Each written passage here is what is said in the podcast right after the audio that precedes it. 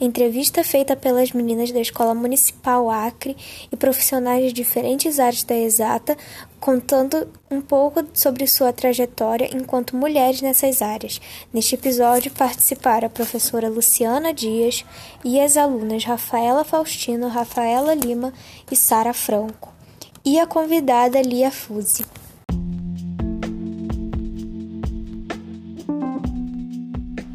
Tarde, Lia. Boa tarde, meninas.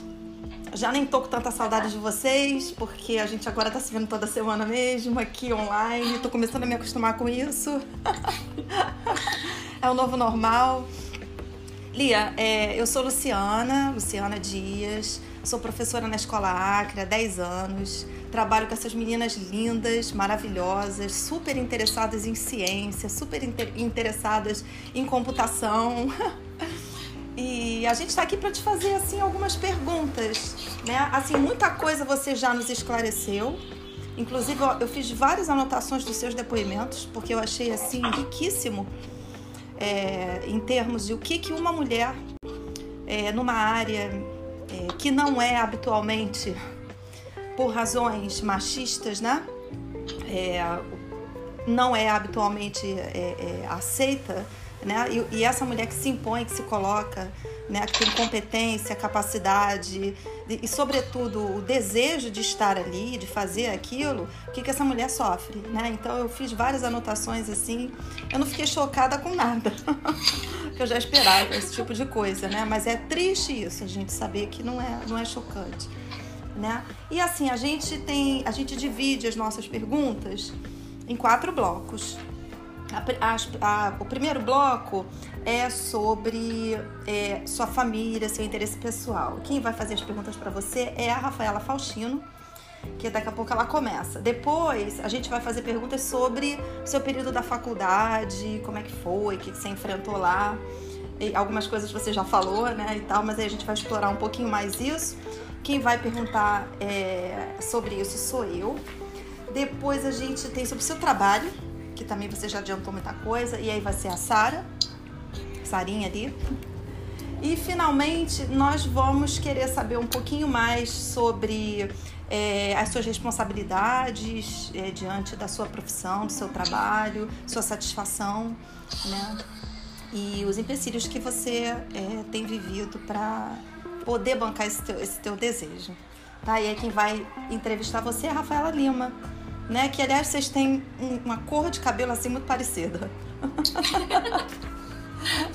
Lindas, por sinal. Então, Faustina, é com você, pode começar.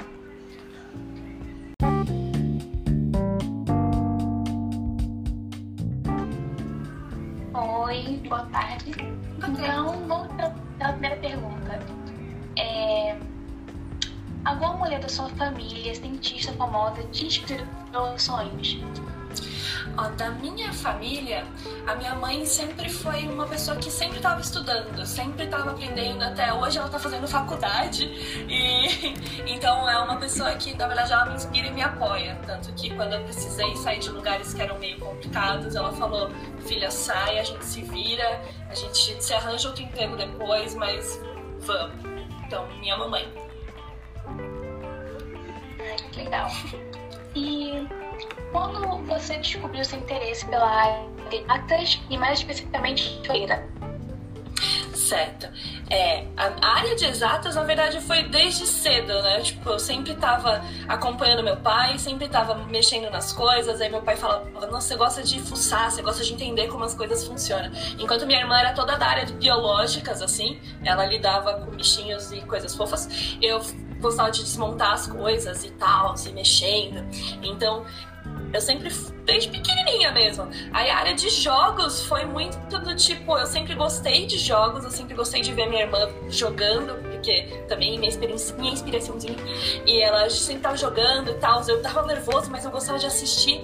E aí essa área foi, tipo, com o tempo eu descobri que tinha faculdade, eu falei, por que não? Vamos entrar, vamos descobrir. E aí foi quando eu conheci realmente o que era desenvolver um jogo, porque até então eu não tinha a mínima ideia do que era. Mas foi bem na raça mesmo. E você sofreu alguma pressão para escolher esta ou outra carreira? Na verdade, enquanto meu pai estava vivo, é, sempre a gente. Eu tinha como uma coisa na minha mente até que eu ia continuar a empresa dele, a firma dele, que era a parte de manutenção. Ele trabalhava sozinho e minha mãe era a parte administrativa da empresa, ele era o técnico, então ele ia nos lugares arrumar e eu ia com ele. Então, enquanto ele estava vivo, a gente tinha isso de tipo. Eu falava, ele fala, uma vez até, na verdade, um amigo dele faleceu e ele tinha o mesmo esquema de vida do meu pai. Meu pai falou assim: Nossa, se eu morrer, é, meu trabalho vai acabar, ninguém vai continuar. E eu falei: Não, eu vou super continuar e não sei o quê. E aí, depois de um tempo, ele morreu. E aí, eu fiquei tipo, oh meu Deus, eu tenho que continuar a firma do meu pai. Eu fiquei com isso na minha cabeça durante muito tempo. Mas na verdade era mais uma pressão minha do que da minha mãe, da minha família por si, assim. Então, mas depois eu consegui soltar um pouco disso e consegui achar o meu caminho, o meu rumo. E foi a área que ninguém sabia que nem existia, que era de jogos. interessante. E como foi a reação da sua família, de seus amigos, a saber seu interesse pela carreira, pela sua carreira na área de jogos? Eles sempre falaram. É, bom, minha família, assim, na verdade, eu tenho é, a parte da minha família, minha mãe, etc., assim, minha casa, sempre apoiou e sempre achou muito legal minhas escolhas. Agora eu tenho, por exemplo, parentes que são os tios, meus tios, eles não me veem como uma pessoa da área tecnológica, eles desconsideram completamente a existência relacionada a isso. Então, por exemplo, eu tenho um primo que é mais novo e ele me vê como uma inspiração e, tipo, adora, mostra os programas que ele faz, eu não sei o quê. E ao mesmo tempo, eu tenho a minha família que, tipo, fala, nossa, você vai dar muito bem na carreira. Falam para ele, né? Nossa, você vai ser muito bom na carreira tecnológica e ignora que eu tô nessa área. Então, a, quando eu falo sobre alguma coisa, eles ignoram e eles vão ouvir a opinião dele, coisas assim. Mas ao mesmo tempo ele me tem como, como, ó. Oh! E, mas fora isso, deixa eu pensar. Ah, da minha família, ela só considerou que eu talvez tivesse chegado num nível foda quando eu dei um workshop. Eu podia falar palavrão, tô falando desculpa. quando eu cheguei no, num evento que eu fui palestrar e apareceu meu nome numa tela e eu tirei a foto. E aí veio um primo, tio, parente, tudo distante, falar: Nossa, você tá dando curso nesse lugar! Oh meu Deus! Então foi nesse momento mais. O resto é meio. Nem sabe o que eu faço direito da vida. É, uma área tão ampla, né? E às vezes gente deixa de lado. É interessante, a área de jogos é bem. Foi até difícil, né? Me sempre me interessei muito, né? Mas enfim. Como foi a recepção dos homens da família ou do seu companheiro, caso você estivesse na época, com relação à sua pesquisa na área de exatas? Foi bem tranquilo, porque na verdade eu já era a pessoa que carregava ferramenta na bolsa, do tipo, ah, você precisa de uma chave de fenda? Tirava assim, ah, aqui ó! um maçarico? Tirava assim. Então, na verdade, as, as, pessoas que conviviam comigo já sabiam que eu gostava muito dessa área. Então, foi meio que automático, foi tipo, ah, tá, a Lia vai prezar, é óbvio. Dá o um martelo que você tem na mochila, tipo assim. então, foi tranquilo, realmente. E Teve alguém que não falava que você seria capaz de chegar até onde chegou? E se sim, como você se sentia quando alguém falava que você não iria conseguir? Olha, é, eu nunca vou esquecer daquele amigo do meu pai que eu comentei na entrevista que virou e falou que, tipo, ele tinha que arranjar um filho homem porque mulher não era técnica. E aí eu fui lá e fiz dois cursos técnicos e fiquei, tipo, mostrando o dedo meio eu vou fazer isso aqui, estou sendo gravado. Mas é, é muito complicado e na verdade a gente, a gente acaba recebendo essas provações em vários momentos. E a gente, na verdade, a gente por si só já passa por uma síndrome do impostor de achar que tudo que a gente faz não é suficiente e que não é legal e que a gente não sabe fazer o que a gente já faz faz anos, sabe?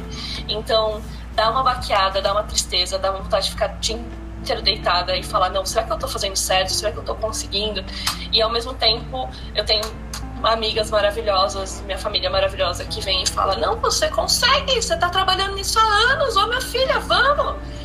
Então, só contando um caso bem rápido, eu tenho um exemplo de quando eu fui dar curso nesse lugar que meu nome apareceu no telão e tal. Uma semana antes eu liguei pra minha amiga e falei assim: Umi, eu não sei mais fazer, eu não sei dar aula. Ela falou: você tá dando aula há três anos, sua louca. Mas eu não sei, eu não sei como faz, como que eu falo, como que eu falo com as pessoas? O que, que eu faço aqui? Ela falou, não, você para, porque você dá aula, não sei o que. Ela me deu um sermão de duas horas, eu fiz, tá bom, eu vou conseguir então. então acontece, eu não vou falar que não acontece da gente desacreditar, até por conta de algumas pessoas que aparecem e fazem a gente se sentir pior ainda. Mas é a gente jogar água na cara, ter uma amiga que dá uns tapas e a gente continua. Ai, que bom, né? Que sempre tem alguém apoiando, né? Porque eu, sinceramente, eu acho que o apoio da família e amigos é algo bem importante pra gente conseguir perseguir os nossos sonhos. E eu acho por você ser mulher e estar tá nas jogos que é predominante masculina, né?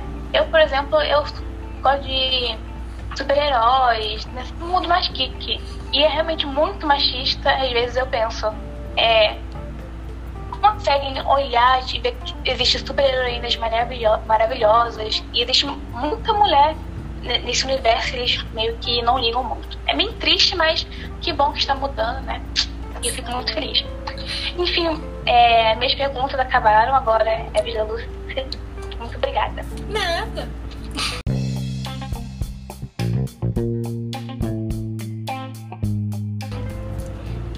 Lia, é, vamos falar agora sobre o seu curso. Né? A gente está muito curiosa, a gente quer saber que curso é esse, o que, que você estudou. As matérias que você estudou, o que que. O que, que tinha? O que, que tinha? Eu até vou falar antes que eu sou totalmente otaku e nerd, tá? Sou do mundo geek, também faço cosplay. Vamos evento. Opa, eu cosplay. Dá licença, minha área chegou. ah, faço cosplay. Vem, vem. bom, é, bom é, eu na faculdade, eu realmente entrei, eu não tinha noção do que eu ia aprender. Eu falei, vou aprender a fazer jogo. Como faz isso? Não sei. A pessoa deve fazer tipo alquimia, botar a mão na mesa e virar um jogo. E aí, quando eu entrei, a faculdade que eu fazia era muito focada em programação. Que nos cursos técnicos era o pior curso da. Tipo, era a pior matéria da minha vida, porque eu não entendia como era aquilo, o que, que aquilo falava. Então, quando eu entrei, a gente tem matérias de é, princípios de jogos que vão te mostrar como que é o mundo dos jogos, o que, que ele trabalha em si, quais são as influências, quais são os gêneros, os tipos. É, tem as matérias de programação, engenharia do software, arquitetura do software, blá blá blá, todas essas voltadas muito para TI. É, dentro do curso tem um pouco de arte. Na faculdade que eu fiz, a faculdade hoje que eu dou aula é totalmente ao contrário, é muita arte e pouca programação. Então, vários mundos, né? É, mas tem essa parte de você desenvolver um personagem, a modelagem, roteiro do jogo, áudio para jogo. Então, o jogo games é uma área muito plural. Você tem a arte, você tem é, a programação, você tem o som, você tem o roteiro, você tem o cara que é o produtor do jogo que gerencia. Então, a gente passa um pouco de conhecimento de cada área dessas, né? E na FATEC em si era muita programação, mas é um pouco de tudo. E na verdade as pessoas acabam se encontrando cada um em uma área, né? Então, desde a ah, você vai criar um personagem, você tem que criar a estrutura psicológica dele antes de fazer um desenho em si. Você vai entender a vivência desse personagem, o que, que ele gosta, o que, que ele não gosta, porque isso vai refletir em como ele anda no jogo, em qual a roupa que ele veste, qual é a história que ele conta. Então, é muito louco, assim dá ia fazer um jogo, um curso de 10 anos de tanta matéria que poderia ter. Mas é muito, é muito plural o curso de jogos, de verdade. É tipo, é TI com audiovisual, com arte. É assim, uma mistura de, dos dois. É o que tá me parecendo, assim, deve ser fascinante, assim, eu não tenho a menor noção do que seja, mas já tô até gostando de você falar, já acho muito incrível. É, o que, que você mais gostou de estudar? Olha, ser bem sincera. A matéria em si, eu tinha uma matéria, na verdade eu gostava muito do causa do professor, que o professor era o melhor professor do mundo. Eu tive professores bem ruins, bem do mal, bem bobos, que eu não vou falar mais palavrão, tô tentando. Mas eu tive um professor que ele era maravilhoso. Ele dava uma disciplina de programação e ele foi o professor que parava e falou assim para todo mundo na turma: "Eu sei que cada um tem uma aptidão de área. Então eu vou cobrar de vocês o mínimo que vocês saibam para se virar no mercado". E dentro disso, ele montava aula em vários tipos, né, de análise pra gente, para cada um conseguir entender. E a prova dele, eu vou falar porque ele era muito maravilhoso. Ele fez uma prova, ele colocou um, um Excel assim na lousa, e aí todo mundo, nossa, fui mal. Ele falou assim: tá vendo essa questão que todo mundo foi mal?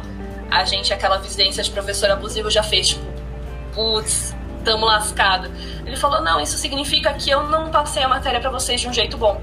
Então eu preciso rever como explicar esse conceito para mostrar para vocês novamente. E a gente ficou tipo, Humano existe? e foi a matéria que eu mais amei, que foi jogos para mobile que ele deu. Depois ele deu umas três matérias. Esse professor é amado por todos. que legal. É, alguma coisa fez você querer trancar o curso, sair embora, sair correndo e nunca mais voltar? Quando o professor gritou comigo, eu quis sair embora, nunca mais voltar. Eu, na verdade, eu saí da sala chorando, fui pro banheiro, assim, e voltei. Fui, tá tudo certo. Mas, na verdade, tiveram momentos que não foram comigo. Eu, em pouco tempo, eu virei representante da sala, então é, eu estar lá era fazer lutar pelos outros, lutar pelas minhas amigas, lutar por quem estava junto comigo. Então, eu vi uma amiga minha que hoje ela trabalha em Londres, maravilhosa, programadora, desenvolvedora, de um professor chegar para ela e falar assim: "Você tá vendo isso aqui? Isso aqui, ó, você tá negando a matemática da sua vida inteira." E essa menina se trancar no banheiro e não querer mais sair. E, tipo assim, era a segunda faculdade dela. Quem era ele para falar com ela daquele jeito, sabe? Tipo, what? de não foi comigo, mas ao mesmo tempo eu cheguei fui no coordenador, falei, cara, esse filho da mãe, não sei quem ele, quem ele é pra falar com as pessoas assim. Então, é, ao meu jeito eu tentava cortar isso. Quando era comigo, eu tive os apoios dos meus amigos, mas momentos assim que a gente o professor que vem e fala uma coisa e como você é representante, você bate de frente, você fala, não, você não falou isso. Que apresentação é essa que você tá falando que todo mundo vai fazer que ninguém sabe? E aí ele vinha e fazer claramente, por conta de eu falar com o coordenador que ele tinha feito uma coisa que ele não tinha comprometido com os alunos, dele me ferrar na frente da sala inteira, dele falar, olha, é, então me explica esse negócio que nem ele sabia, e falar, então você não vai tirar nota, não vai passar na minha matéria. Eu falei, então tudo bem, não tem problema. Você vai continuar me vendo aqui. Mas tem, tem. Certíssima. Pode falar. É. Às vezes a gente precisa desafiar, né? Senão a gente não nos coloca, né? É, você precisou trancar o curso em algum momento? Graças a Deus não, mas eu tive um momento que eu comecei a trabalhar de sábados e minhas aulas eram de sábado. Então, o curso que durou, duraria três anos, para mim durou quatro anos. Então, eu tive que levar muito mais tempo para concluir, mas eu não precisei trancar. Uhum. É, como você percebeu a falta da representatividade feminina no seu curso? Você até chegou a falar pra gente, né? Que Olha, havia poucas mulheres e tal. Como é que foi isso para você, o impacto que isso te causou? Logo de cara, como eu vim de um técnico em eletrônica e mecatrônica que tinha poucas meninas, para mim era ok, tipo, estranho, mas ok. Eu já sabia que não iam ter muitas. E mas eu não parava para perceber muito isso, porque ao mesmo tempo eu tinha uma menina que era aquela menina incrível que tá trabalhando em Londres, e ela era para mim, tipo, ó, oh, essa menina é foda, eu quero ser igual a ela. E, mas ao mesmo tempo a gente tinha uma professora mulher em todo o corpo docente, né? Então, quatro meninas, e a única que se formou no prazo não fui eu, foi a menina que tá em Londres. Depois a gente foi passando, assim, formar duas meninas no de 40, né? Então, é, a gente só vai percebendo nisso. E na verdade, na, na FATEC em si, tinha um momento em que a gente. Eu juntei todas as meninas dos cursos de jogos, que eram tipo seis semestres, então eu juntei seis meninas no meio da, da cantina, eu fui chamando assim. Eu falei, nem conhecia, louca assim. Ah, vem aqui, ó! Falei, ó, oh, vem! Falei, ah, a gente juntou todas as meninas num lugar só. Aí as meninas, tipo, olhando pra minha cara assim, falei, ah, vocês têm noção, olha esse marco na nossa vida. Então, eu tenho até uma amiga que ela fala que ela entendeu o feminismo, entendeu essa coisa que as mulheres não deviam competir por conta desse momento em que eu causei na vida dela. Eu chamei ela, falei, não, vem aqui, vamos, vamos comer coxinha junto. Mas eu vi que não tinha essa representatividade, então eu tentei fazer de tudo para lutar pra gente se juntar. Então, em vez de competir, se ajudar como um todo. Incrível. É, quantas mulheres na tua turma que você falou? Entraram quatro, quatro. meninas. E uma Se formou uma no prazo, que não fui eu. não tem problema. Importante é chegar, né? E professora, você tinha uma professora? Uma professora. professora dramático, né? É. é você ouviu, é, durante esse curso, você ouviu alguma vez piadas sobre o fato de você ser mulher nessa profissão? Olha. então. Pode contar se quiser, tá?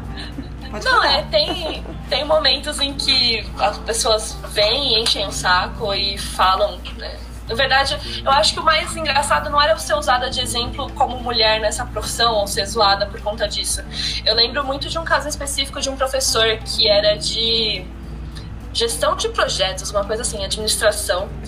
E toda vez que ele ia fazer um exemplo de administrativo, de departamento administrativo, ele apontava para mim, que era a única mulher que estava na sala naquele momento. Então ele falava, ah, não sei o que lá, porque a Lia, vamos falar que ela aqui é a secretária da turma. Então, não sei o que, não sei o que lá. E aí eu, eu, lembro de um dia, porque eu trabalhava em fábrica na parte de eletrônica, né? E quando eu trabalhava em fábrica, uma vez eu cheguei, sete horas da manhã, que a gente tava lá, e aí chegou o sindicato e ele me viu também, o sindicato me viu, e olhou e falou: Nossa, o administrativo chegou cedo hoje, porque eu era menina e eu estava na fábrica. Eu falei: Não, eu sou na fábrica, estou trabalhando no chão de fábrica. E aí, nesse mesmo dia que o sindicato fez isso, eu cheguei na faculdade e o professor fez a mesma coisa. E naquele momento eu tava puta como um todo, eu levantei a mão e falei, desculpa, professor, posso fazer uma pergunta sincera? Ele falou, pode. Eu falei, por que diabos eu sou mulher e você sempre me usa como exemplo para administrativo, para secretário, para qualquer coisa? Tem tantos caras aqui na sala e você não usa eles. Ah, não, não tem nada a ver. Eu falei, não, eu queria realmente entender, porque o sindicato fez a mesma coisa hoje comigo, sabe? Então eu só, só queria entender. Eu a mulher do administrativo? Só. Não posso ser outra coisa. Aí foi, foi um momento assim, mas tipo, de tiradinha, ah, sempre na verdade vão falar que provavelmente você é da área de jogos, eles vão falar, você é design, você é da área estética, né? Então, como eu sou da área da programação, tem essa coisa do tipo, ah, então você é garota de programa, né? E você pensa, é, humanos. acontece, acontece. Gente, eu falei que não ia me surpreender. Agora eu fiquei. Cara, que piada de mau gosto, que absurdo. É, acontece. Revoltante. Qualquer, você vê programador, já vem alguém falar que é garota de programa. Meu Deus. Fiquei revoltada. Lívia, que. Nossa! Me abraça, Lu! Ah, me abraço! Olha, assim, o meu bloco de perguntas acabou. Agora eu vou passar para Sara, né? Lia,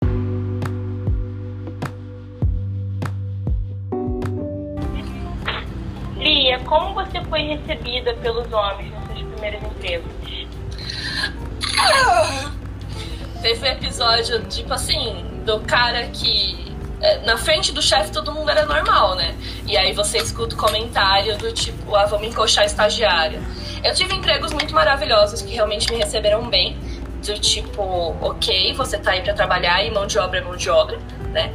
Mas teve aqueles momentos de duvidarem, de meio que ah, mas você sabe fazer isso, tem certeza, você é dessa área, ainda mais por conta da programação. Eu não sei por que as pessoas acham que mulher não pode trabalhar com lógica, se foi a gente que começou com isso.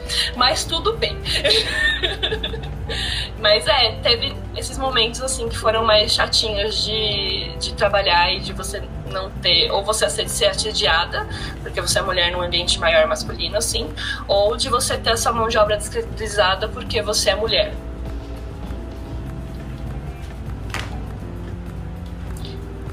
Votou. Caiu, votou. Caiu. Oi, desculpa. Tudo querer. Pode continuar. Ah, eu cortei e falei, mas tudo bem.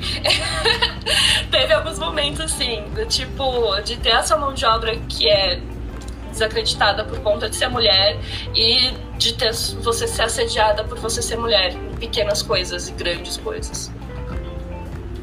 Você já foi subestimada, já falaram pra você que você não conseguiria fazer aquilo por ser mulher nessa carreira?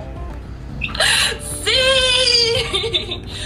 Na verdade, em jogos não chegou até acontecer isso, mas quando eu era da parte de eletrônica de manutenção, da dona da empresa falar que, né, ai, é nojento o sangue. Gente, a gente menstrua todo mês, né? é nojento o sangue, mas imagina você fazer manutenção em máquina de hemodiálise porque tem sangue. Que nojo, você é mulher. Pode falar. Que nojo é ela, né? O que ela diz. É, exatamente. Você sentiu que teve menos oportunidades que homens para participar de alguns projetos ou para ter cargos de liderança? Sim. É, teve empresas que você percebe que as pessoas vão evoluindo, né? Até que essa do curso, os caras foram chamados para fazer um curso que eu não fui porque eu era mulher.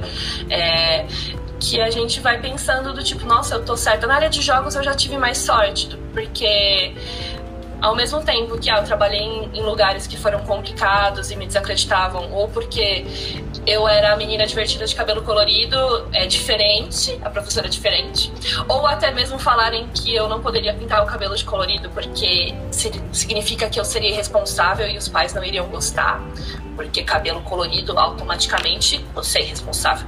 Viu? Você é responsável aí? Mentira não é não, tá? Nem um pouco. Né? Mas tem, tem esses momentos que você fica tipo assim. Você, você, você, essa é a vida real? Tem certeza? Então tem de você ser diferente, você ter o cabelo colorido, que nem eu tenho, eu tenho um moicano e o cabelo colorido aqui. Então, choca às vezes as pessoas e às vezes as pessoas desacreditam você por conta. Você é mulher, cabelo colorido? Meu Deus do céu! Tudo errado. E você se sentiu intimidada por algum homem em seu local de trabalho, ou até mesmo alguma mulher já te. Você disse, né, que a sua. a dona da empresa disse, mas por algum homem já aconteceu outras vezes? Por incrível que pareça, os caras na empresa, tirando umas piadas meio bestas, aleatórias, assim, eles eram mais tranquilos. Eu, eu sofri bastante caso de mulher, do tipo da menina que quando eu tava recebendo mais do que ela, ela espalhar pra empresa que eu tinha dado pro meu chefe, sabe? Eu, tipo, what? Então, é, às vezes é surreal. Então, a, a, a, menina, eu trabalhava do lado dela e de, às vezes ela tá falando mal de mim, eu tava com fone de ouvido e às vezes eu não estava escutando música e ela tá do meu lado falando mal de mim e tal. Mas de caras em si, eu vou contar episódio engraçado barra não engraçado porque eu tinha, como eu sou da área de programação, a gente é nerd, otaku, gosta de todas essas coisas, e eu tinha um chefe que ele também era, e ele virou assim uma vez, a gente tava no laboratório, todo mundo, ele fez assim, eu queria entender por que que, né, gostam tanto de japonesa nos eventos. Me falaram que eu vou usar um termo bem chulo, desculpa, que a pepeca é 90 graus, assim, eu fiz assim. Aí eu olhei pra baixo. Aí eu olhei pra cima e falei, acho que é normal, brother. Sei de nada não. E acontece, tipo assim, uns negócios absurdos do além, sabe? E ele falou meio na zoeira, mas eu fiquei tipo, brother, assim também, me ajuda. Então, às vezes nesses meios, os caras te consideram brother, por isso eles têm a liberdade de falar com vocês coisas que ele não falaria para uma amiga, para uma menina, para uma pessoa que ele gosta, porque ele, ele te considera o brother, por isso que ele te respeita, porque você é mais macho que os caras que estão lá, sabe? Você é o cara. Quando até chega e fala, não, mas ah, abre essa garrafa, você abre, é porque ali é foda, meu brother é muito forte, não sei o quê. E não, não é porque não, você é uma mulher que você é forte, você sabe fazer as coisas. Não, você é assim, você é especial, você é diferente, porque você é o brother, você é um homem para isso. E qual foi sua maior dificuldade, assim, que você já pensou que ia desistir por conta daquilo?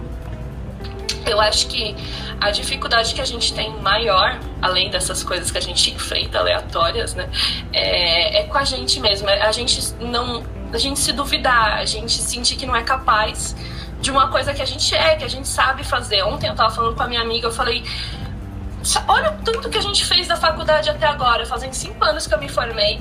E falei, olha o que a gente tá agora, o que a gente tá vivendo, por que, que a gente duvida da gente, caramba? Ela falou, não sei, eu falei, também não sei. Então, o mais difícil mesmo no meio profissional é a gente se desacreditar o tempo inteiro. A gente até comenta, e já fica a dica para vocês meninas.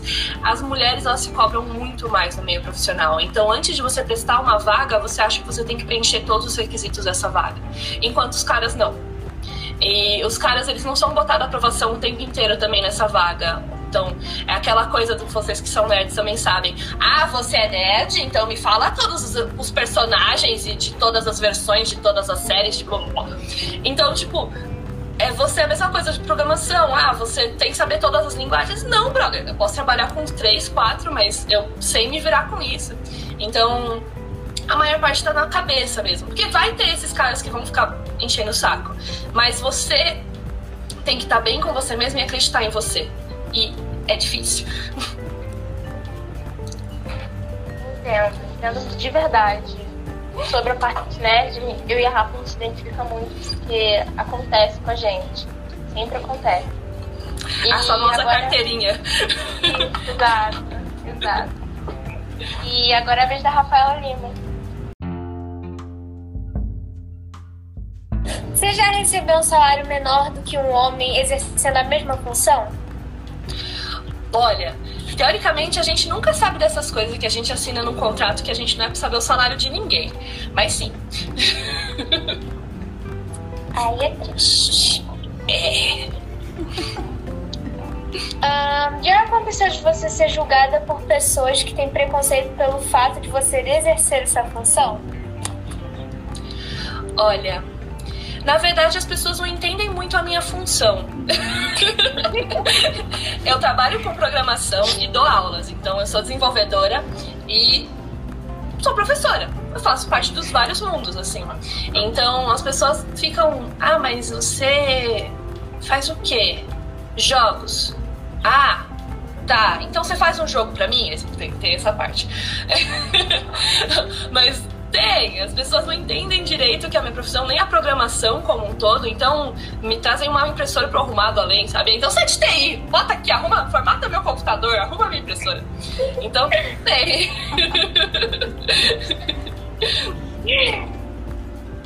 A terceira pergunta é algo que você já comentou sobre, que é sobre se você já sofreu assédio no trabalho, que é aquele caso da, dos caras se juntarem para sediar a, ai, meu Deus, a noção passou longe.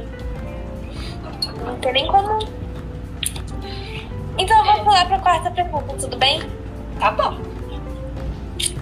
Você já sofreu interrupting, que é quando um homem chega, está falando, e aí ele chega e quer explicar o que você já está explicando? Te interrompendo na área que você sabe que você está falando? Sim! Uma vez eu fui contar sobre esse episódio do cara que é, foi perguntar minhas coisas de programação no trabalho que eu trabalhava programando. E um cara, tipo, tava explicando, ele falou: Não, Lian, tem nada a ver. Ou até mesmo eu tá dentro de palestra. Ai, teve uma. Ai, essa aqui eu vou contar, porque não tem como. Eu tava dando um workshop nesse lugar maravilhoso, que tinha telão e tal. E aí um cara que me conheceu num evento falou: Putz, eu vou visitar lá a sua aula pra ver como é que é. Eu falei, pode vir, brother, tem problema não, senta aí. Ele chegou na sala, eu tava dando a última aula do curso. Eu falei, então, gente, a gente faz isso aqui, isso aqui. Aí ele parou assim, fez assim pra turma. Ai, sabe o que, que é? Que ela não é designer, então ela não sabe muito bem o que ela tá falando, não sei o que. Tipo, velho, eu fui contratada, eu tô dando uma aula aqui. Você tá falando que eu não sei o que eu tô falando. Ele é, né? Porque não sei o que lá. E eu, assim, a menina que ele falou, ele virou assim. Ela olhava pra minha cara, olhava pra ele, eu falava. ai, ai. Vontade de tacar uma cadeira é grande, mas a de continuar no emprego é maior, Sim. A vontade de agredir, mas o réu primário. Ai, meu réu primário.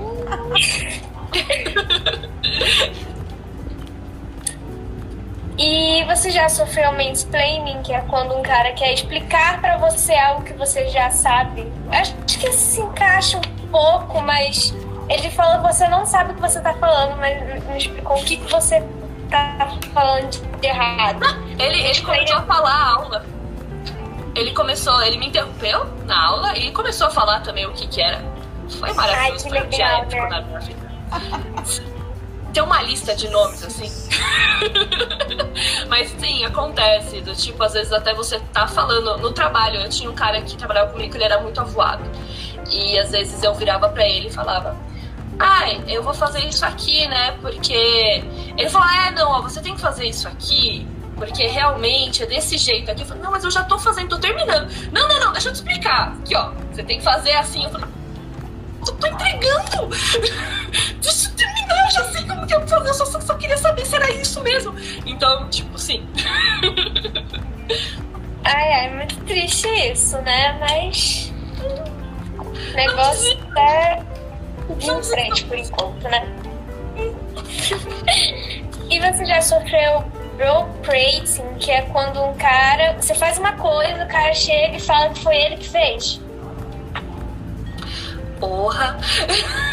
Sim. Ai, que triste. Desculpa. eu tenho dá nada. Ó, gente aí já se desculpa. É padrão, eu me desculpo no automático, a a autoestima aqui zoada. Mas sim, do tipo, às vezes eu faço trabalhos que nem eu tenho eventos, eu crio coisas, eu ajudo, e as pessoas falarem que foram elas que fizeram, até na hora de apresentar, e aí eu fiquei assim. Eu, nossa, Foi eu só de com homem ou mulheres também já pegaram o seu trabalho e falaram, fui eu que fiz? Lembro que teve um caso, eu acho que teve mulher também, e teve cara. E teve os dois. do, do tipo. Eu lembro uma vez, na verdade, é e não é, né? Mas. Não, é sim. Do, de eu fazer um negócio e a pessoa pegar e falar, nossa, olha o que eu fiz aqui, fica tipo, oxe. Teve um trabalho da faculdade em si, que eu lembro que um menino virou pra mim e fez assim: Você pode me passar pra eu dar uma olhada? Porque eu quero fazer com base. É e não é, por isso que eu tô falando. Com base no. Né, entender direito o seu trabalho. Eu falei: Tá, eu passo. E o cara chegar na sala, porque eu passei a noite inteira fazendo e não fui na aula, e falar, tipo, ah, vou. Não, não é. Mas eu quis desabafar. vou. Quero saber quem vai passar o trabalho aqui, quem vai ser o trouxa que vai me dar o trabalho eu não precisar fazer.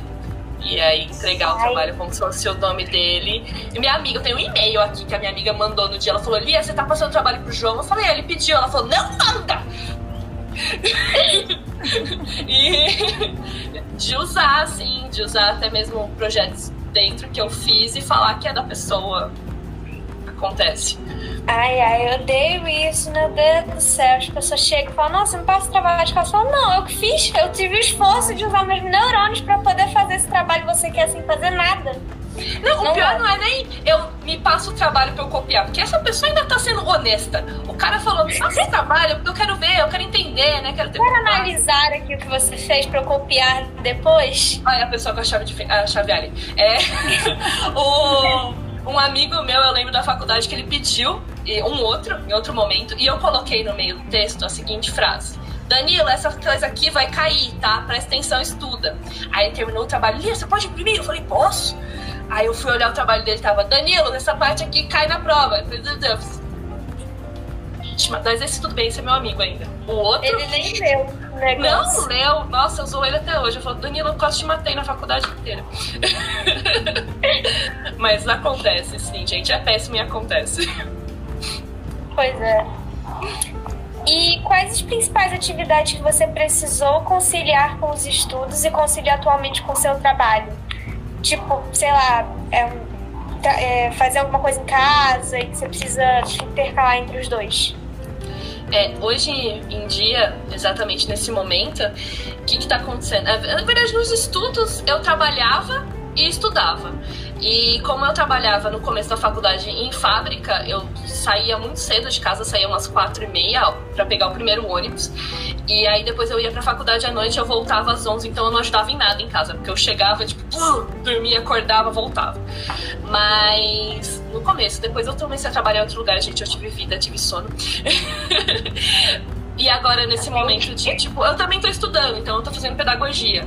Então, agora eu faço a faculdade de pedagogia enquanto eu dou aula, enquanto eu ajudo minha mãe em casa, porque só somos nós duas agora, minha irmã tá morando longe. E a gente faz tudo, estuda, prepara a aula, faz isso. A Lu sabe. Você vai fazendo várias coisas, assim, malabarismo, enquanto isso eu também faço dois eventos, né? Então eu organizo os eventos e aí dormir às vezes acontece. E aí eu não assisto séries, eu demoro pra assistir e tomo spoiler. Mas teve alguma coisa que, tipo, antigamente que você tinha que fazer aquilo porque dentro da sua casa, tipo, as tarefas domésticas porque você era mulher? Tipo, tipo, você tem que fazer isso porque você é mulher em casa, independente que você tenha uma vida fora da casa. Não muito, porque a minha casa sempre foi a maioria de mulheres. Então. é que o meu pai morreu. Eu tava no ensino médio. Então a gente ficou só as meninas em casa e a gente tinha que se ajudar como um todo. Então não tinha essa coisa de você é mulher, você tem que fazer. Mas é, foi mais tranquilo, tadinho. Meu pai, ele não fazia muita coisa em casa também, mas ele morreu faz um tempo. Entendo. Essas atividades estão impactando no seu trabalho remoto durante a quarentena? Olha, é, a pilha de roupa para lavar tá ali, sabe? É real. Então, sim, eu não consigo ajudar tanto em casa porque eu tô fazendo trabalho remoto, mas ao mesmo tempo, provavelmente se eu estivesse indo pessoalmente até os ambientes, eu também não ia ter muito tempo. Então, eu tô meio desleixada, tadinha da minha mãe.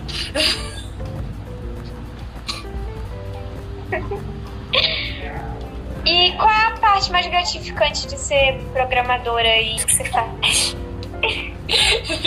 Bom, como programadora é você ver o projeto saindo e sendo feito e estando rodando. Então, você vê a coisa acontecer, né? Você vê a ideia e você vê aquilo se tornar em algo. Então, quando a gente cria jogos, a gente passa por isso. A gente tem a ideia do jogo, do sonho, do que ele vai ser, e dá um nervoso durante o desenvolvimento, sim. Mas aí, quando chega no final e você vê o projeto pronto, é tipo, meu bebê! Eu tenho isso muito com o meu TCC ah, na faculdade. Cosplay também, ó, você entende? A gente passa o perrengue pra fazer e chega no final e fala ah, quantas fotos belas! eu que fiz! Mas é, e Bom, relacionado à programação é isso, né? Então, você ter o perrengue, que nem o meu TCC da faculdade, a gente apresentou na Campus Party. Então, a gente falou, meu bebê, meu Deus, que lindo! Demorou, a gente se matou, mas a gente entregou e rolou isso. E dentro de ser professora, eu vou falar que é, tipo, ver meus alunos se tornando pessoas maravilhosas e incríveis, sabe? Sendo pessoas muito assim. Tem o um ensino fundamental que eu dou aula que eu vejo também a galera se empenhando, eles criando coisas, eles fazendo movimentações. Até meme, eu falo, quando eles produzem um meme, eu fico emocionada. Meu Deus, olha esse meme aqui. e da faculdade eu vejo eles entrando em empregos legais, assim, e trazendo o serviço deles, aparecendo em workshops, em palestras, sabe? Fazendo a diferença nesse mundo que a gente está criando hoje. Então, como professora, é gratificante ver eles. Eu não tenho nem muito fazer, porque eu faço ali na aula e depois eu só vejo depois o retorno, né? Eles se tornando pessoas. Pessoas. Pessoas, pessoas é muito bom.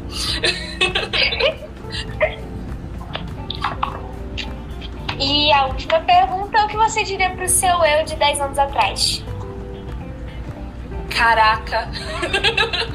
Bom. Essa é sempre a mais difícil que as meninas dizem. É, porque há 10 anos. É que bem, eu sou meio velha já, 10 anos atrás, eu já tava. Tava tentando entrar na faculdade. Eu acho que eu tava na terceira vez de tentar. Eu, eu prestei a faculdade cinco vezes. Na sexta eu entrei. Mas eu ia falar, velho, não. Uma hora vai. Não, não desistam de verdade. Mas não desistir é uma coisa que eu falaria para mim, porque eu não, não imaginaria onde eu tava, tô agora, assim. E eu ia falar, sabe, vai, continua. Só bate em pessoas no caminho que tentarem se aproveitar de você, talvez. Porque tem vivência que a gente tem que ter, então é meio complicado, mas eu falaria, velho, só vai que vai ser sucesso. Ai. Ai, você é muito fofa, meu Deus, perfeita. Eu, eu fiz assim na, na live que a minha amiga entrou, eu fiz assim, aí ela falou, eu vi o coraçãozinho, eu fiz assim.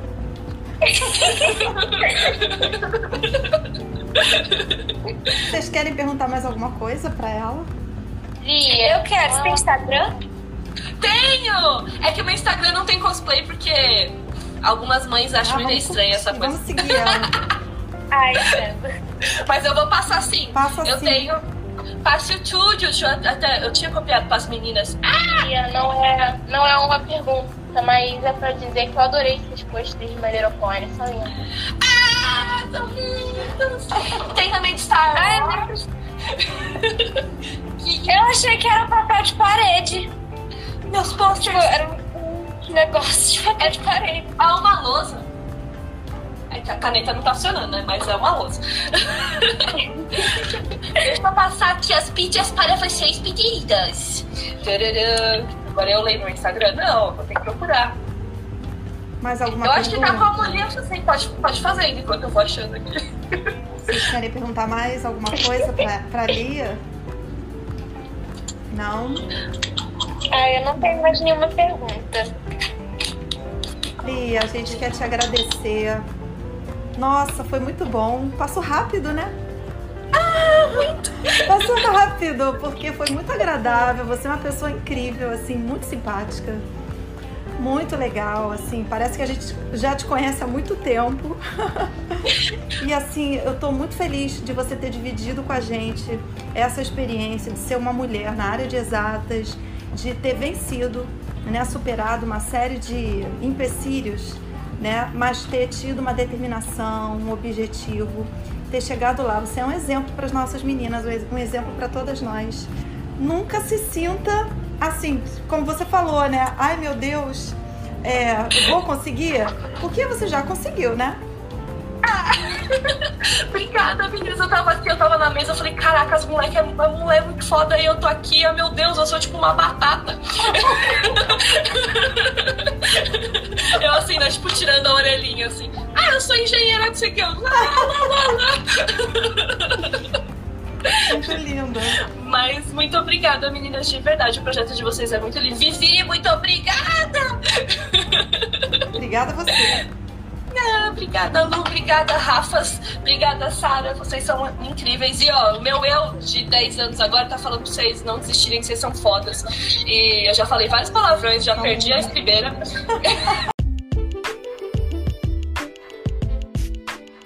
Chegamos ao final do podcast Nossas Mulheres, Nossa História, uma série de entrevistas desenvolvida pelo projeto MMRRD com cinco escolas municipais do Rio de Janeiro e mulheres de diferentes áreas de exatas, tecnologia e liderança. Chegando ao final deste episódio, agradecemos a participação da professora Luciana Dia, das alunas Rafaela Faustino, Rafaela Lima e Sara Franco, e a convidada Lia Fuzzi, além da coordenadora do projeto, Viviane Japiaçu. Esperamos que tenha gostado e até a próxima!